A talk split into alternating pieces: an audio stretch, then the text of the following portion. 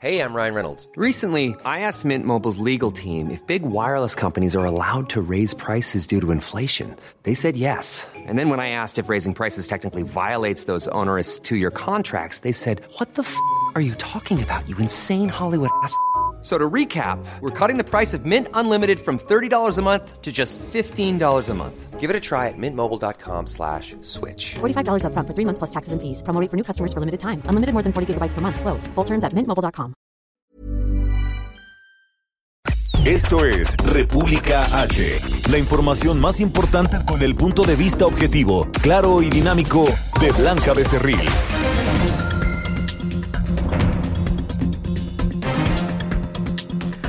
Hola, hola, muy buenas noches, ¿cómo están ustedes? Son las 8 de la noche en punto de este lunes primero de marzo del año 2021.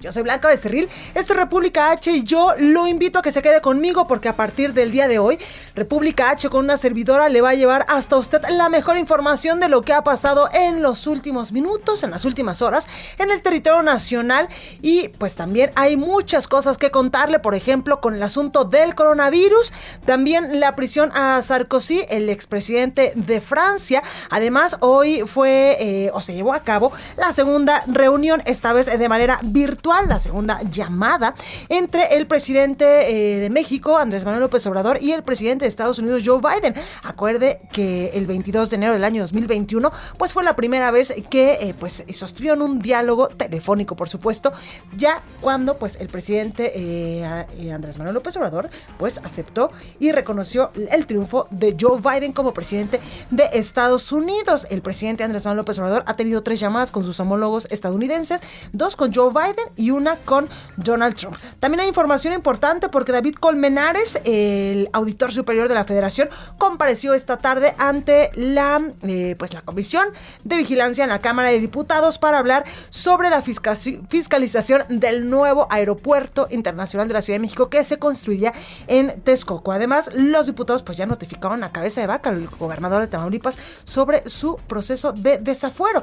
Todo esto y más le voy a decir en unos momentitos y por supuesto que vamos a pues a dar un recorrido por toda la República Mexicana, pero lo más importante es que a partir de hoy, República H, conmigo, con Blanca Becerril, va a estar dándoles hasta ustedes toda la mejor información de lo que ha sucedido en las últimas horas en el territorio nacional. Así que yo lo invito a que me acompañe, a que se quede conmigo y que le parece si arrancamos con un resumen de noticias porque nos vamos a ir rapidito y de manera muy dinámica le vamos a dar toda la información.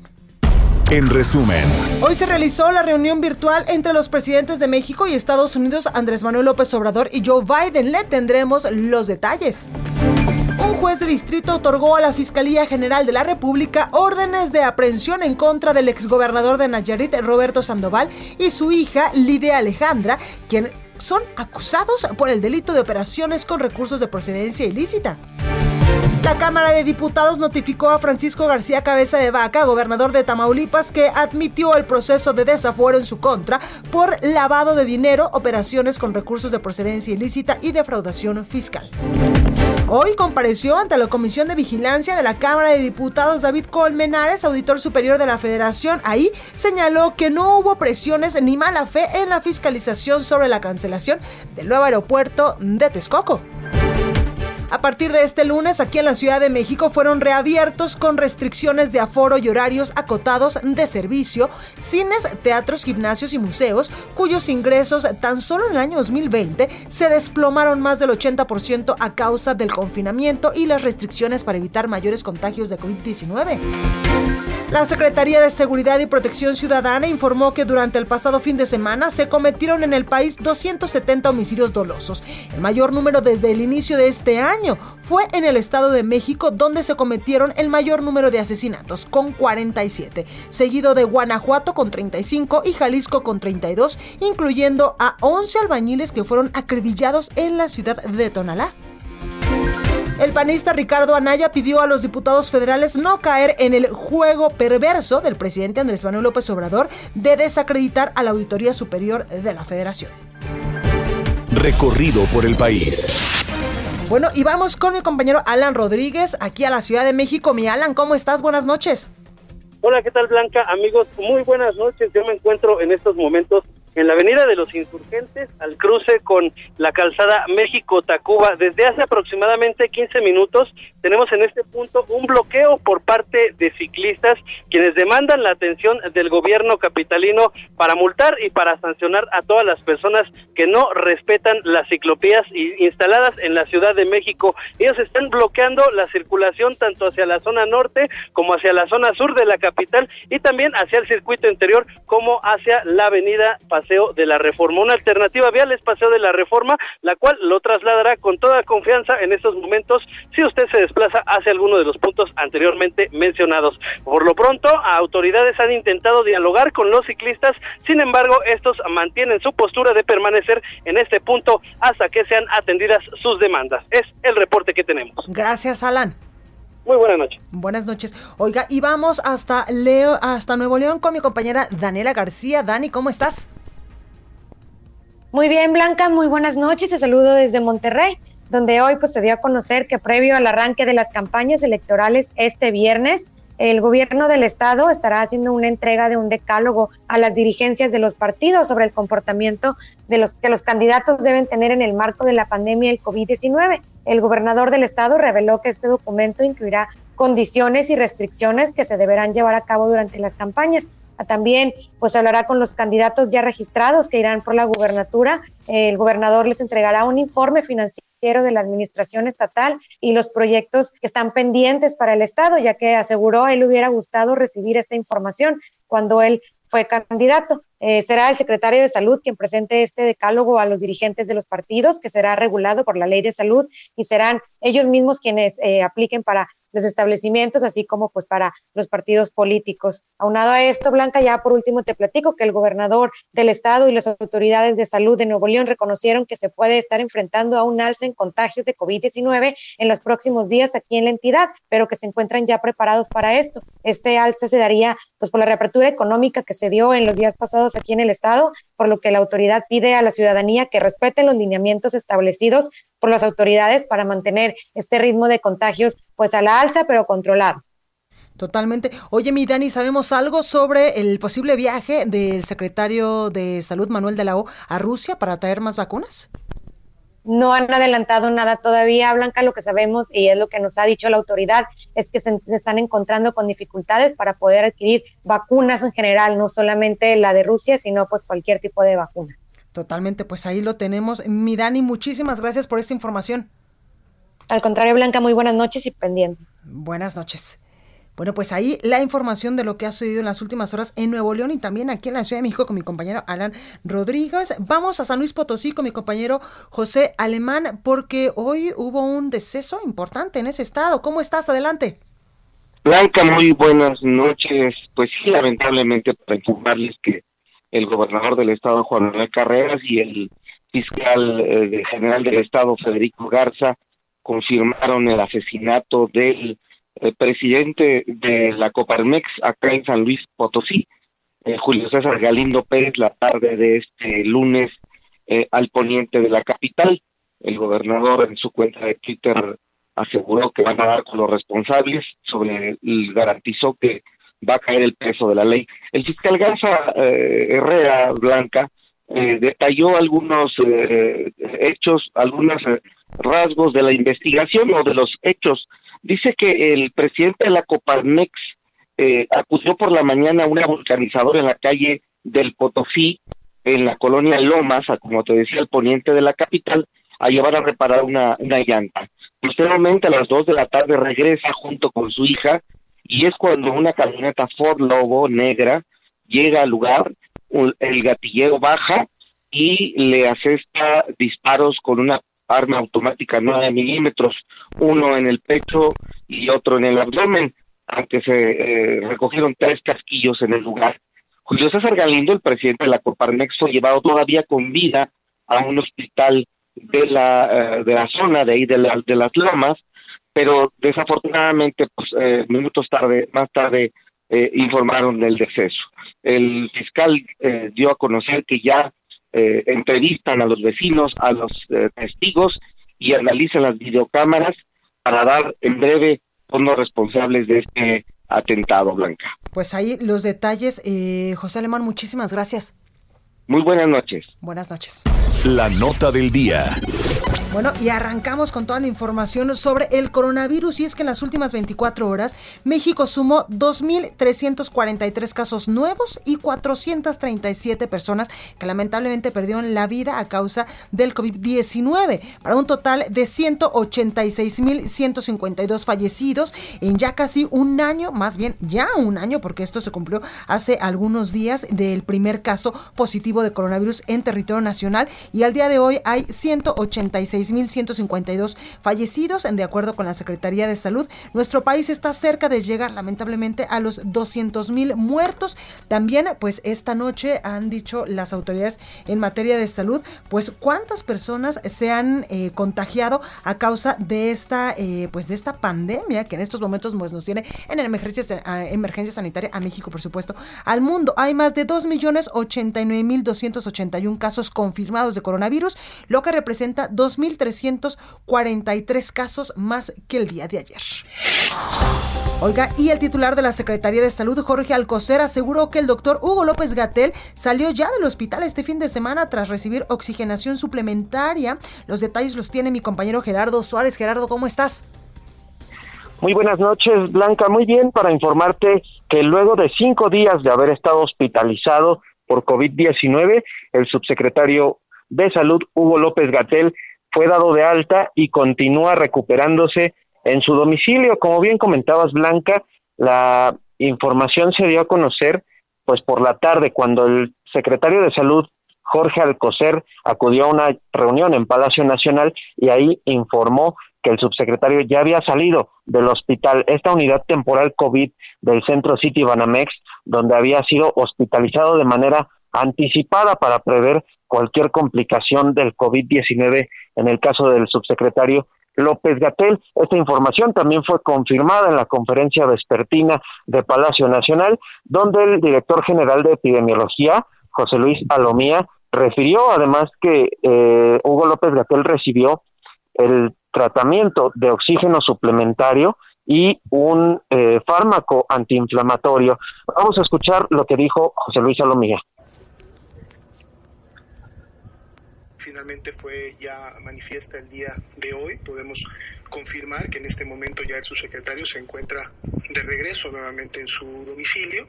Eh, obviamente continuará con el seguimiento clínico epidemiológico eh, correspondiente. Él tuvo una estancia eh, estos días de hospitalización en la cual pudo recibir el oxígeno suplementario para poder tener los niveles óptimos de saturación que básicamente presentó desde el miércoles que ingresó eh, a la unidad eh, intermedia.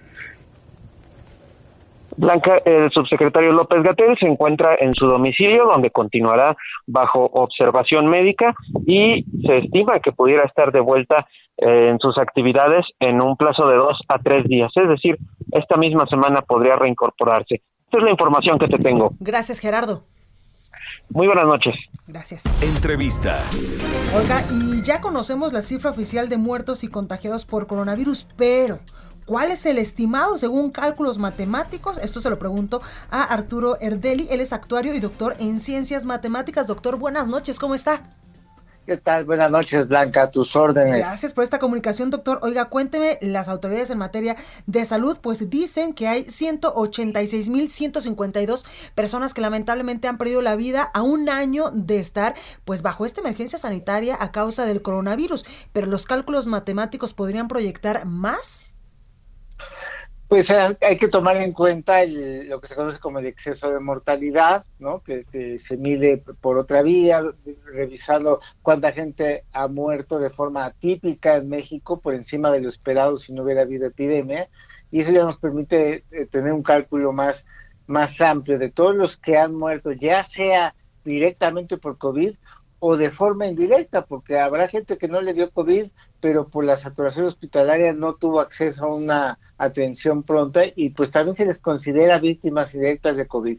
Entonces, bajo estudios de exceso de mortalidad, al momento quizás ya las defunciones acumuladas van en México eh, por, por causa directa o indirecta de COVID como en 475 mil. Wow, 475 mil por causa directa o indirecta, como usted no lo dice, por coronavirus y las personas que se contagiaron y que la y que pues gracias a Dios no no tuvieron que estar intubados ni en un hospital son más de las dos millones de personas que dice eh, pues las autoridades en materia de salud. Así es, eh, recordemos que en diciembre se presentó un resultado preliminar de la encuesta nacional de salud y nutrición, que ahora incluyó una en COVID, una encuesta o un muestreo serológico, en el que se determinó en aquella ocasión que al corte de, mediados de noviembre, el 25% de la población mexicana ya había tenido una exposición directa al, al virus, y de ahí se deriva que entonces el factor por el que hay que multiplicar los casos confirmados para tener el total de casos estimados es 30, ¿no? O sea, hay que multiplicar por 30 y ya nos damos una idea de la cantidad de gente que ya tenía exposición al virus. Obviamente la gran mayoría asintomáticos o con síntomas leves. Hasta el momento yo estimo que ya eh, el, porcentaje de la población que ya tuvo una exposición directa con el virus anda por ahí del 48%. estamos hablando como alrededor de 60 millones de mexicanos. 48% de la población en México ya tuvo pues un acercamiento o un contacto con este virus. Doctor, eso son cifras que no nos da la autoridad federal pues se deducen de, quizás más en el énfasis, ¿no? Este, pero se deduce, digamos, de las cifras que ellos dan ese porcentaje iba como en 25%, como lo anunciaron, pero eso era a mediados de noviembre. Entonces, si uno sigue proyectando el avance de la epidemia, esto que fue muy fuerte en diciembre y enero, pues entonces ese porcentaje ya subió de 25 a 48% de la población, pero todo se reduce de las propias cifras oficiales. Oiga, doctor, ¿y el número de personas que a fin de año, a fin del 2021, estarán vacunadas, como cuántos serían? Pues si, si nos atenemos al plan de vacunación que dieron a conocer eh, a finales de diciembre, pues se supondría que por, la meta era algo así como 93 millones de mexicanos, ¿no? Eh, eso era cuando el plan que anunciaron en diciembre. Ahorita ya hay anuncios muy interesantes recientes de que va a llegar una gran cantidad de vacunas a México en, los, en este mes de marzo, abril y mayo, y eso es muy buena noticia, aunque aunque llegue una cantidad muy grande, falta ver si la logística, este, da para que se aplique una mayor cantidad de vacunas, ¿no? Porque una cosa es tenerlas y otra cosa la velocidad de aplicación. Totalmente, que ahí, como dirían eh, las abuelas, es donde está el detalle. Así es, y sobre todo que, bueno, implementaron mecanismos que no se habían utilizado en México, como esta idea de las brigadas correcaminos, pues de las que no hay antecedentes, ya hay serias dudas sobre su efectividad, en lugar de haber permitido los esquemas tradicionales que ya teníamos en México y que funcionaban muy bien para, para vacunación para contra otras enfermedades. Pues ahí lo tenemos, doctor Arturo Erdeli, actuario y doctor en ciencias matemáticas. Gracias por esta comunicación. Encantado, Blanca. Muy buenas noches. Buenas noches. Oiga, y hoy se llevó a cabo la reunión virtual entre el presidente de México, Andrés Manuel López Obrador, y su homólogo Joe Biden, allá, eh, pues, eh, su homólogo en Estados Unidos. El reporte lo tiene mi compañero Misael Zavala. Misael, cuéntanos cómo les fue. Blanca, buenas noches, buenas noches al auditorio. Efectivamente, como bien lo comentas, hace un par de horas concluyó esta reunión eh, bilateral virtual entre el presidente de México, Andrés Manuel López Obrador, y su homólogo de Estados Unidos, Joe Biden, donde, bueno, pactaron eh, los dos líderes una cooperación económica y sanitaria para combatir el virus, así como avanzar en regular la migración y enfrentar la crisis por el cambio climático. Esos fueron los tres temas principales que se eh, abordaron en esta reunión bilateral. Y bueno, al arrancar este encuentro, el presidente López Obrador parafraseó una, una cita del expresidente Porfirio Díaz, en la que, bueno, enfatizaba el expresidente, pobre eh, México, tan lejos de Dios y tan cerca de Estados Unidos, pero ahora el presidente eh, López Obrador le dijo a Joe Biden que las cosas cambian y puede decir que bendito México, tan cerca de Dios y no tan lejos de Estados Unidos. El presidente eh, Joe Biden, por su parte, coincidió que ambos países son más fuertes y están unidos Además dijo que se trata como un igual a su vecino del sur y en un tono muy relajado incluso mostró uno de los recuerdos, eh, un, eh, uno de los recuerdos de su visita a la Basílica de Guadalupe en la Ciudad de México cuando era exactamente cuando era vicepresidente de Estados Unidos. Eh, también en una comunicación ya posterior después de este encuentro a, la, a la cual se tuvo acceso a los primeros mensajes de los de los presidentes se tuvo acceso por parte de la prensa de Estados Unidos. Algunas cadenas eh, noticiosas transmitieron este mensaje de unos 13 minutos donde se intercambiaron los primeros puntos de vista entre los dos mandatarios y después se emitió un comunicado conjunto eh, donde pues eh, confirmaron que pues en torno al combate al COVID-19 los líderes pues eh, profundizarán la cooperación a partir de mejoras de la capacidad de, de, salud pública de ambos países y también intercambio de información y desarrollo de políticas fronterizas. esto a grandes rasgos fue lo que se trató en esta reunión entre ambos mandatarios. La segunda es una reunión bilateral virtual entre los eh, líderes nacionales. Pues ahí lo tenemos. Líderes nacional e internacional. Misael, muchas gracias. Gracias, Blanca. Buenas noches al auditor. Entrevista. Oye, para hablar más de este tema, saludo en la línea telefónica a Lila Abed, internacionalista. Lila, ¿cómo estás?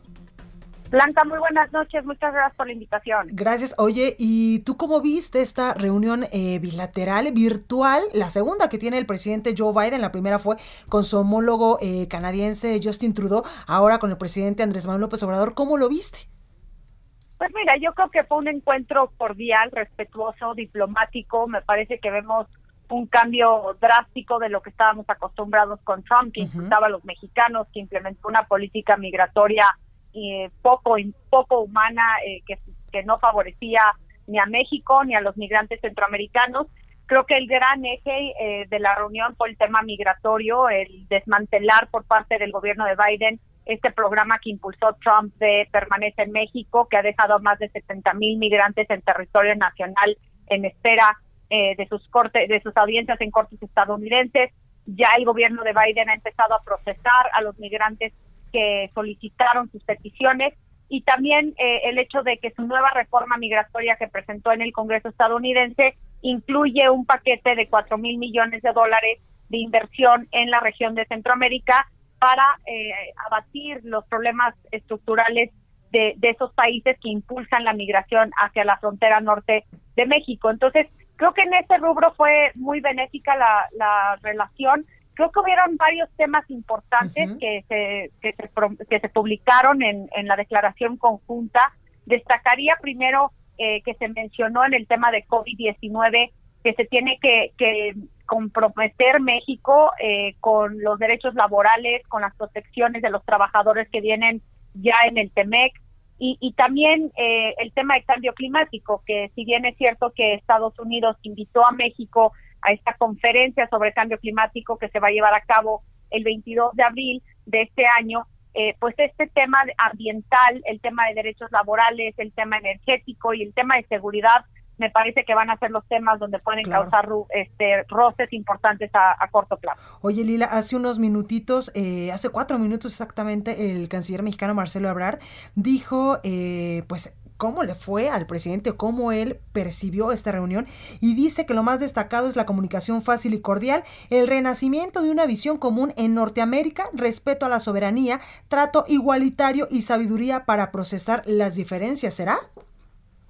Sin duda, y, mira, Biden es un hombre de Estado, es un hombre que tiene mucha experiencia en, en política exterior, tanto cuando estuvo en el Congreso como cuando fue vicepresidente de Obama es una persona que desde luego va a respetar la igualdad y la soberanía de México, pero eso no quiere decir que viene un nuevo marco jurídico regulatorio que es el TEMEC, en donde México puede estar violando con estas reformas que está pasando en el Congreso mexicano. Y ahí sí pueden surgir temas eh, importantes y que pueden eh, llegar hasta un arbitraje internacional y espantar la inversión de eh, Canadá y Estados Unidos en México, al igual que otros países en el mundo. Entonces, más allá de, a mí no me preocupa la relación entre Biden y Andrés Manuel. Yo creo que aquí lo que nos tenemos que enfocar es en la agenda del gobierno de Biden versus la agenda de la 4T, que ahí sí creo que hay contrastes profundos que se van a atender eh, vis a vis las instituciones y las agencias de ambos países, no tanto entre Biden y Andrés Manuel. En ese sentido, yo no esperaba nada más que una reunión muy diplomática, cordial y respetuosa. Totalmente. Pues así fue como eh, pues nos están diciendo que fue. Lila Beth, muchísimas gracias por esta comunicación. Al contrario, Blanca, un gusto estar contigo. Oye, ¿y veremos más reuniones virtuales del presidente Joe Biden? Sí, yo creo que las vamos a estar viendo periódicamente. Eh, yo creo que, cada una, no sé, seis meses, eh, yo creo que sí vamos, van a estar teniendo comunicación, pero Biden tiene muchos focos rojos que atender eh, a nivel internacional y, y, yo creo que va a ser el diálogo, por ejemplo, de alto nivel que se va a restablecer entre el secretario de Estado Anthony Blinken y el, el canciller mexicano Marcelo Ebrard creo que de nuevo las agencias y la relación institucional va a ser la que va a liderar la relación bilateral. Pues ahí lo tenemos, Lila Beth, como siempre, gracias por este análisis. Al contrario, Blanca, muy buenas noches. Buenas noches. Oiga, y nosotros vamos a un breve corte. Yo soy Blanca Becerril. Esto es República H. No se vaya, que yo regreso con más información ahora en este nuevo horario, en punto de las 8 de la noche todos los días. Yo los acompañaré para darle de manera fácil y dinámica todas las noticias. Volvemos con más.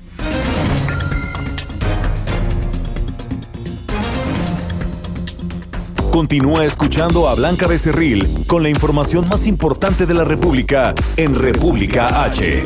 Regresamos. Estamos de regreso con la información más importante de la República en República H con Blanca Becerril, transmitiendo en Heraldo Radio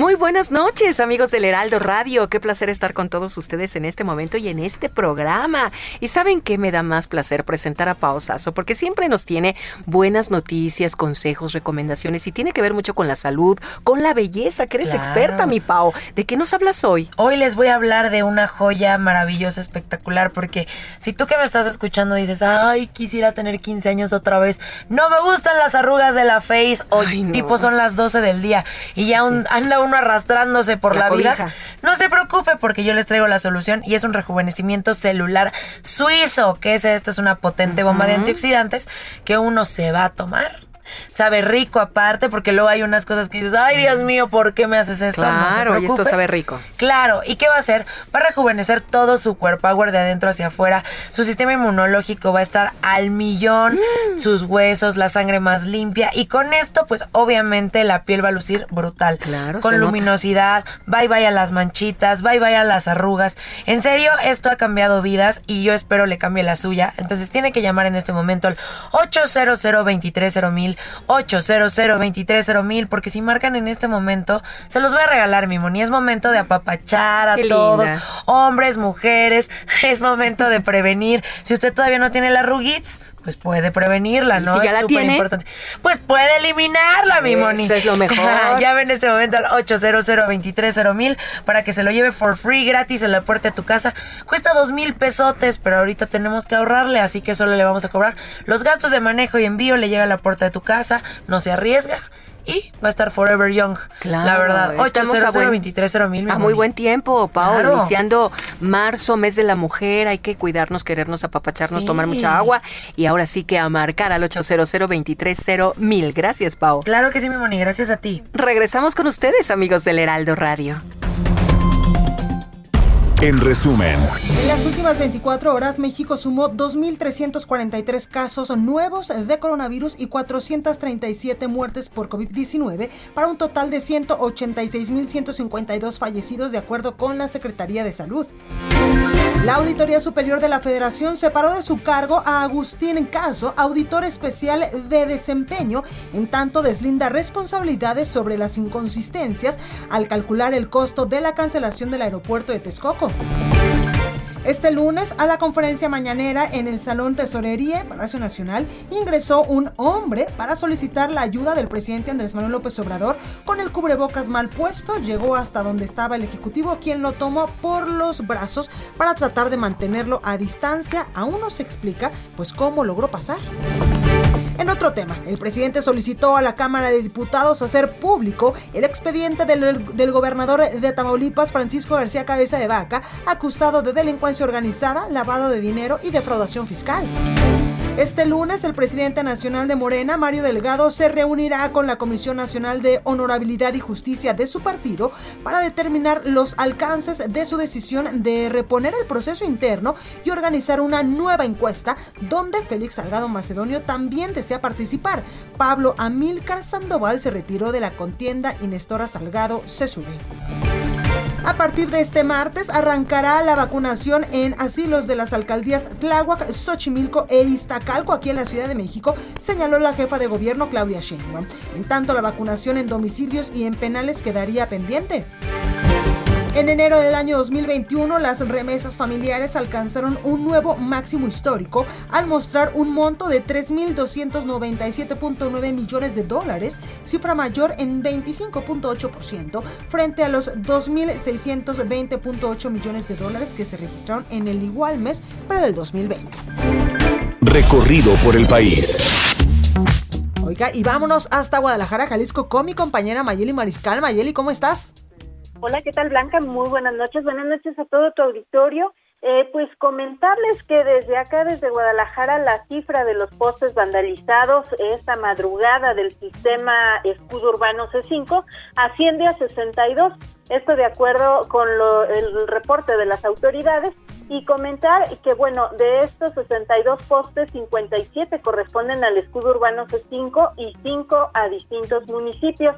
El más afectado fue Zapopan, esto fue en la zona metropolitana, básicamente estos ataques. Zapopan registró 18 postes vandalizados, eh, uno pertenece a su sistema de vigilancia municipal, 12 del Salto, 2 en Tonalá, 11 en Guadalajara, así como 6 en Tlajomulco de Zúñiga, 4 postes municipales y 3 postes en San Pedro Tlaquepaque. Los equipos técnico-jurídicos de este escudo urbano eh, continúan con la revisión y reparación de este mobiliario, en donde se vieron afectadas, pues además del cableado, también el sistema de botón de emergencia, y hasta estos momentos, pues no hay detenidos, aunque en otras ocasiones este sería el cuarto ataque que se registra a estos postes del sistema escudo urbano y en otras ocasiones, pues ya ha mencionado el fiscal Gerardo Octavio Solís, que eh, se atribuyen al crimen organizado para justamente inhibir la reacción eh, inmediata de los equipos de seguridad y emergencia. Esa es la información. Pues ahí lo tenemos, Mayer y Mariscal, gracias. Excelente noche para todos. Igualmente. Carlos Navarrete, hasta Guerrero, nos tiene más información. Carlos, ¿cómo estás? Blanco, buenas tardes. Buenas tardes al auditorio. Efectivamente, comentarles que este día el titular de la Fiscalía General del Estado, Jorge Suriel de los Santos Varila, dio a conocer que el proceso de investigación en contra de Félix Salgado Macedonio, eh, precandidato de Morena a la gobernatura de Guerrero, eh, continúa su curso. Eh, continúa el proceso de investigación ministerial, esto eh, relacionado a una denuncia que se interpuso ante esa instancia en 2016 por presunta violación sexual. En conferencia de prensa de Los Santos Varila expresó que la carpeta de investigación correspondiente sigue su curso y está en etapa de perfeccionamiento, además de que se han realizado varias diligencias para establecer si existen o no datos de prueba que permitan proceder con la judicialización del caso, la reserva del mismo o el no ejercicio de la acción penal. Eh, se trata de la denuncia interpuesta por una mujer identificada con las iniciales JDG, ex trabajadora del periódico La Jornada Guerrero, propiedad de Salgado Macedonio, quien lo denunció en 2016 ante la Fiscalía por presunta violación sexual. Al respecto, el fiscal refirió que la investigación está a cargo de personal capacitado en violencia de género y mencionó también que ha buscado establecer contacto con la víctima directa y con quien le asiste jurídicamente para hacerle saber que la Fiscalía cuenta con la capacidad necesaria para brindarle atención legal, asistencial, médica y psicológica especializada. Eh, el fiscal refirió que proseguirá con la investigación ministerial del caso hasta lograr el total esclarecimiento de los hechos denunciados y también aprovechó para defender la determinación de la Fiscalía de haber prescrito la denuncia que fue interpuesta en noviembre del año pasado eh, ante la Fiscalía General de la República, también en contra de Salgado Macedonio, pero en este caso por otra mujer que presuntamente fue víctima de violencia sexual en 1998. Recordó que han transcurrido ya 22 años de este hecho, por lo cual el delito prescribió y esta fue la decisión de la Fiscalía. Eh, Blanca, mi reporte. Pues Buenas noches. Ahí lo tenemos, Carlos, gracias. Y vamos hasta Tamaulipas con mi compañero José Hernández. José, ¿cómo estás? Muy buenas tardes para ti y todo el auditorio. Esta tarde, personal de la Cámara de Diputados se presentó en Palacio de Gobierno para notificar al gobernador Francisco García Cabeza de Vaca sobre la acusación presentada en su contra por la Fiscalía General de la República solicitando su desafuero. En contraste con las seis cajas usadas para entregar todo el expediente en la Cámara de Diputados, al acudir al Palacio de Gobierno aquí en la capital de Tamaulipas, los notificadores llevaban únicamente una maleta con los 27 tomos. El pasado día 26 de febrero, la Fiscalía General de la República entregó a la Cámara de Diputados todo el expediente de acusación en el cual se acusa al gobernador García Cabeza de Vaca de los delitos de delincuencia organizada, operaciones con recursos de procedencia ilícita, y evasión fiscal equiparada. De acuerdo con los procedimientos, ahora el gobernador García Cabeza de Vaca dispone de, siete días naturales para responder por escrito a tales acusaciones o si lo desea podrá hacerlo eh, presencialmente. Eh, Lupita. Pues ahí lo tenemos, José, gracias. Gracias. Bueno, ahí tenemos la información con mi compañero José. Oiga, y vamos con Augusto Atempa, las calles de la Ciudad de México. Augusto, ¿qué nos tienes? ¿Qué Blanca? Muy buenas noches. Pues te platico que hicimos un recorrido junto con el alcalde de Miguel Hidalgo, Víctor Hugo Romo, en varios cines que se ubican en la zona de Polanco. Y es que el alcalde quería verificar que estos cines estuvieran cumpliendo con lo establecido por las autoridades para que pues pudieran eh, reaperturar sus negocios. Y te platico que pues los temas que se abordaron en este en esta vigilancia fueron el aforo, que se mantuviera al 20%, la señalética, que se mantuviera también en los pasillos, la circulación del aire, la solicitud de que todos los usuarios usen el cubrebocas y también procurar que pues, aquellos usuarios que visiten el cine lo hagan eh, con el eh, tarjeta y no hagan sus pagos en efectivo para evitar tener este contacto con eh, los empleados. El alcalde exhortó a que la gente que visite los cines pues eh, lo haga eh, también de manera ordenada y siempre utilizando el cubrebocas. Y de platicarte que ya dentro de las salas eh, pues los asientos se encuentran, algunos asientos se encuentran bloqueados, hay filas eh, eh, que mantienen la sana distancia, es decir, una fila se ocupa, otra se desocupa y así constantemente. Y ya para concluir, de los 20 cines que hay en la alcaldía Miguel Hidalgo, dos aún continúan sin cumplir esta señalética o estos, estos requerimientos por parte de las autoridades por lo que pues se les exhortó a que lo hagan para que puedan continuar con sus eh, labores eh, eh, establecidas. Por lo pronto es el reporte que yo te tengo. Gracias, Augusto, cuídate. Seguimos pendientes. Gracias. Y vamos hasta Nayarit con mi compañera Diana Martínez porque un juez giró una orden de aprehensión en contra del exgobernador de Nayarit, Roberto Sandoval, y también de su hija, mi Diana. Adelante. Así es, Blanca, buenas noches. Pues un juez federal ordenó la detención del exgobernador de Nayarit, Roberto Sandoval Castañeda, y de su hija Lidia Alejandra Sandoval López por el delito de operaciones con recursos de procedencia ilícita, conocido como lavado de dinero.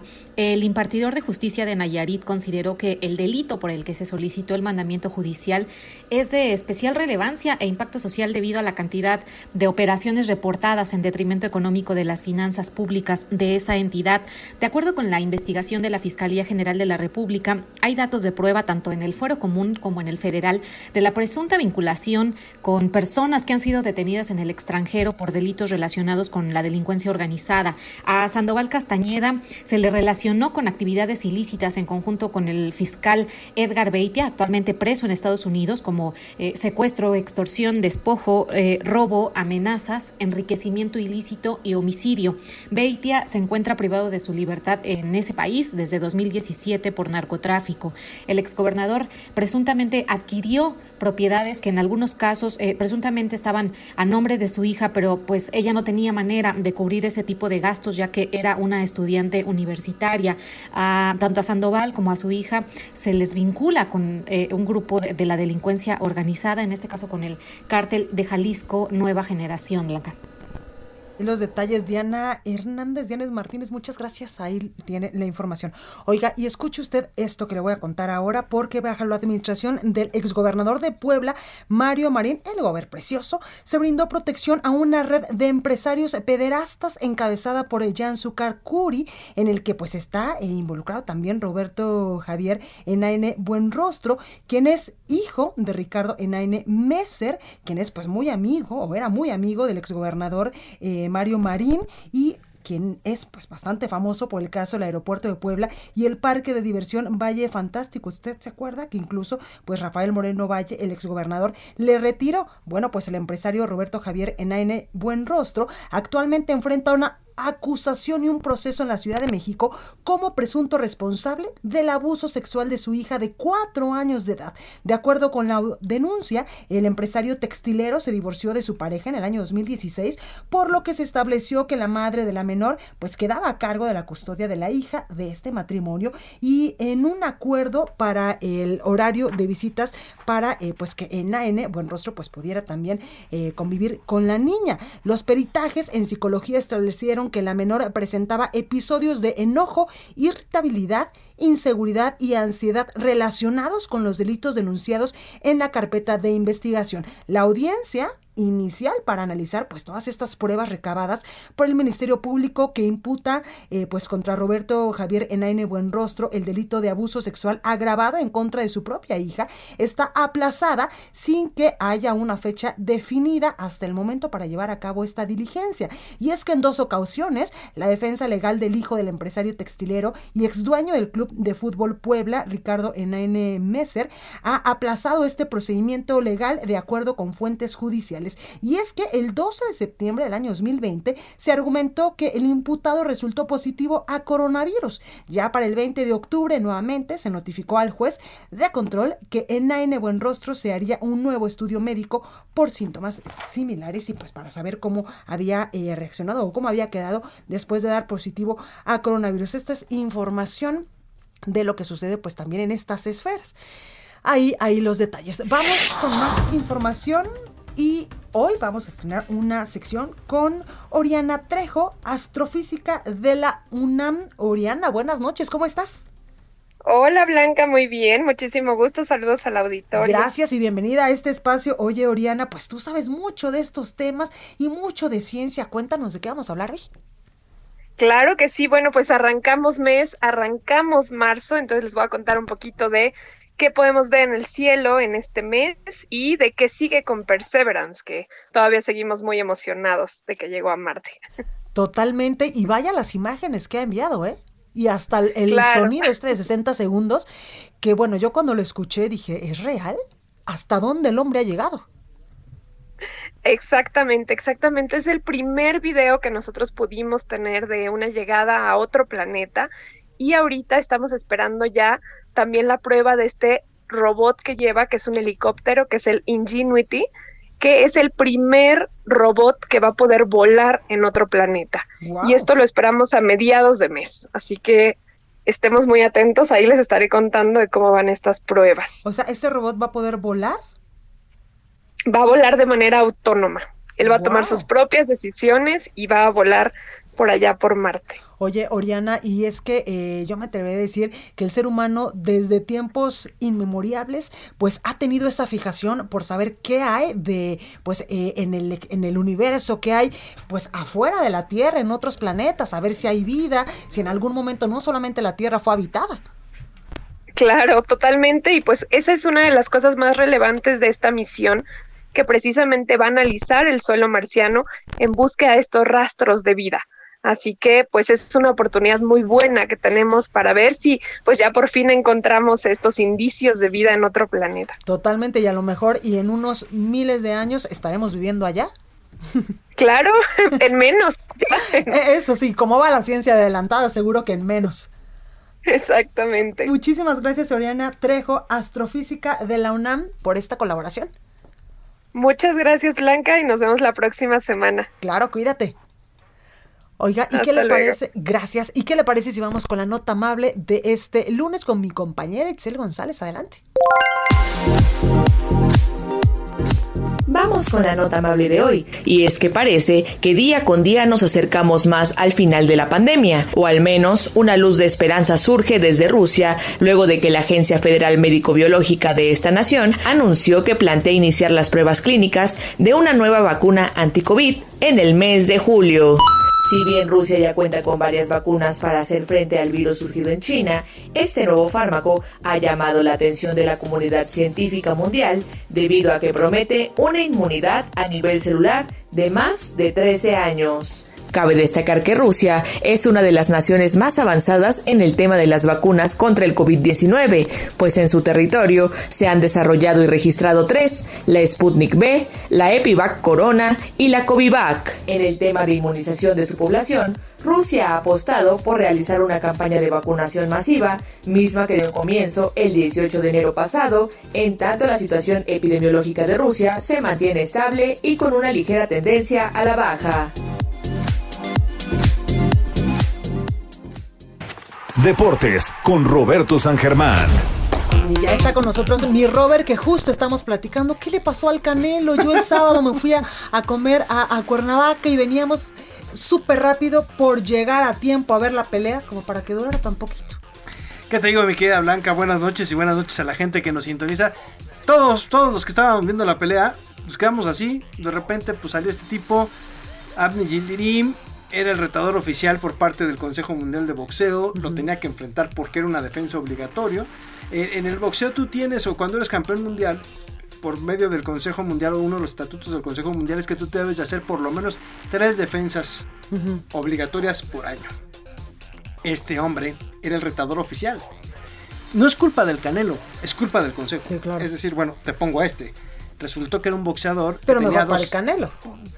Sí y no, porque ahorita lo, Lo están vapuleando. Sí, claro. O sea, lo que no hizo Gildirim lo están haciendo en la prensa, ¿no? Sí, claro. Es donde le están pegando, que a ver, pues es lo que es lo que le pusieron, que pues sí, fue para lo que alcanzó o era lo que había.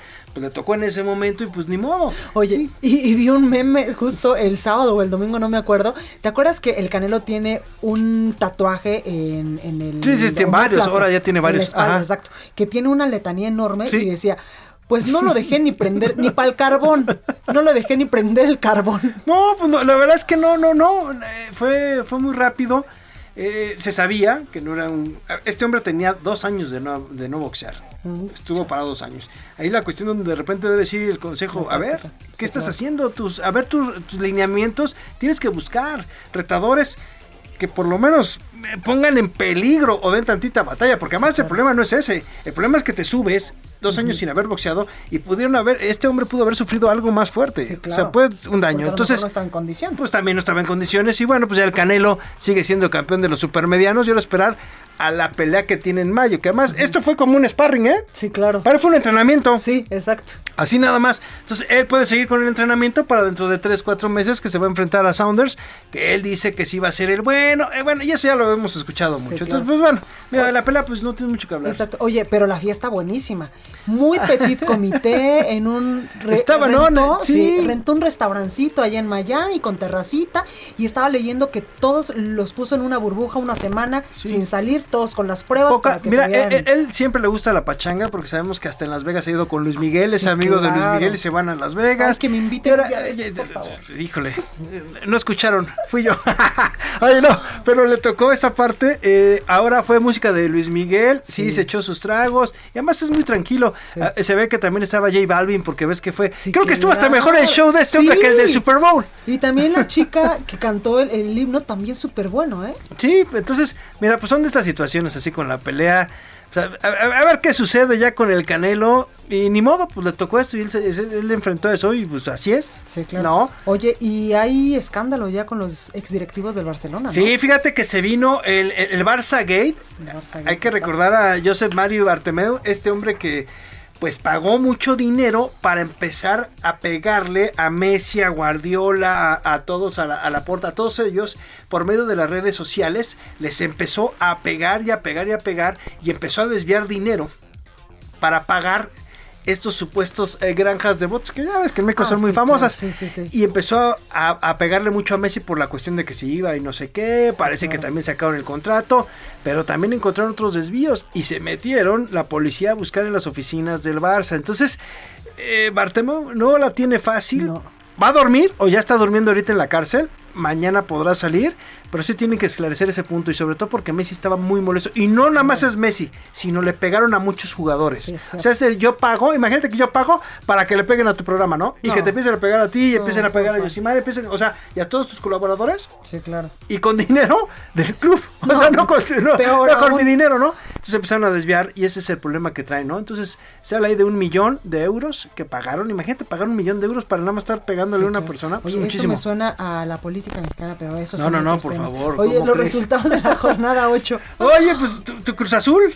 Tu Cruz Azul sigue que da, o sea, que no cree nadie, ¿eh? Bien. Volvió a ganar. Bien. Va bien. La verdad es que está jugando. Bucetich. Chivas- sí, sí, ganaron 2 a 1 los Pumas, pero tu Cruz Azul va super líder. Dijo, mira, es que ya no podemos hablar mucho del Cruz Azul porque el, el- el año pasado, y sí, el año Sí. pasado y el torneo pasado hablábamos mucho del Cruz Azul y que el Cruz Azul y que. Y al final los elimina de una forma inverosímil. 4-0 iban ganando, de repente salen eliminados por los Pumas. Y sí, bien tu Cruz Azul. Ahora sí que los cuatro grandes, tres Pues ganaron. lo tenemos. Tres ganaron. Pumas fue el único que no pudo ganar porque perdió con las Chivas. Y ahí van los del norte. Curiosamente, los dos equipos del norte empataron de último minuto. Los dos. Tigres y Monterrey. Pues ahí lo tenemos, tenemos mi Robert. doble jornada, ¿eh? Sí. Tenemos a mitad de semana y el fin de semana. Pues ahí lo tenemos, mi Robert, gracias. Gracias a ti. Oiga, y antes de irnos, escuche las recomendaciones de lo que va a poder leer usted el día de mañana en el Heraldo de México con Antonio Bautista. Antonio, ¿cómo estás? Blanca, ¿qué tal? Muy buenas noches a ti y a los radioescuchas. Bueno, pues mañana vamos a tener un tema importante porque los pacientes psiquiátricos han tenido que enfrentar el confinamiento y pues esto ha incrementado los eh, problemas que presentan. Mañana vamos a, leer la historia de una mujer que pues ha visto eh, empeorar su situación por esta crisis eh, sanitaria, Blanca. Pues ahí, ahí los detalles que mañana podremos leer. Antonio, muchísimas gracias. Blanca, muy buenas noches a todos. Gracias. Oiga, yo soy Blanca Becerril, esto fue República H. Yo les espero el día de mañana en punto de las 8 de la noche con más información, por favor, de corazón. Cuídese mucho, recuerde que estamos todavía en emergencia sanitaria por la pandemia de coronavirus.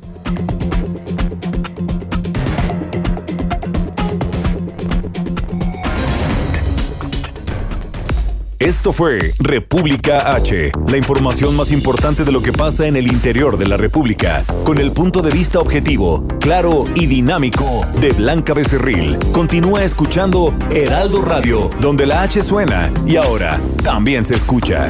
Una estación de Heraldo Media Group. Hi, this is Craig Robinson from Ways to Win, and support for this podcast comes from Invesco QQQ. Invesco QQQ is proud to sponsor this episode and even prouder to provide access to innovation for the last 25 years. Basketball has had innovations over the years too. We're seeing the game played in new ways every day. Learn more at Invesco.com slash QQQ. Let's rethink possibility. Invesco Distributors, Inc.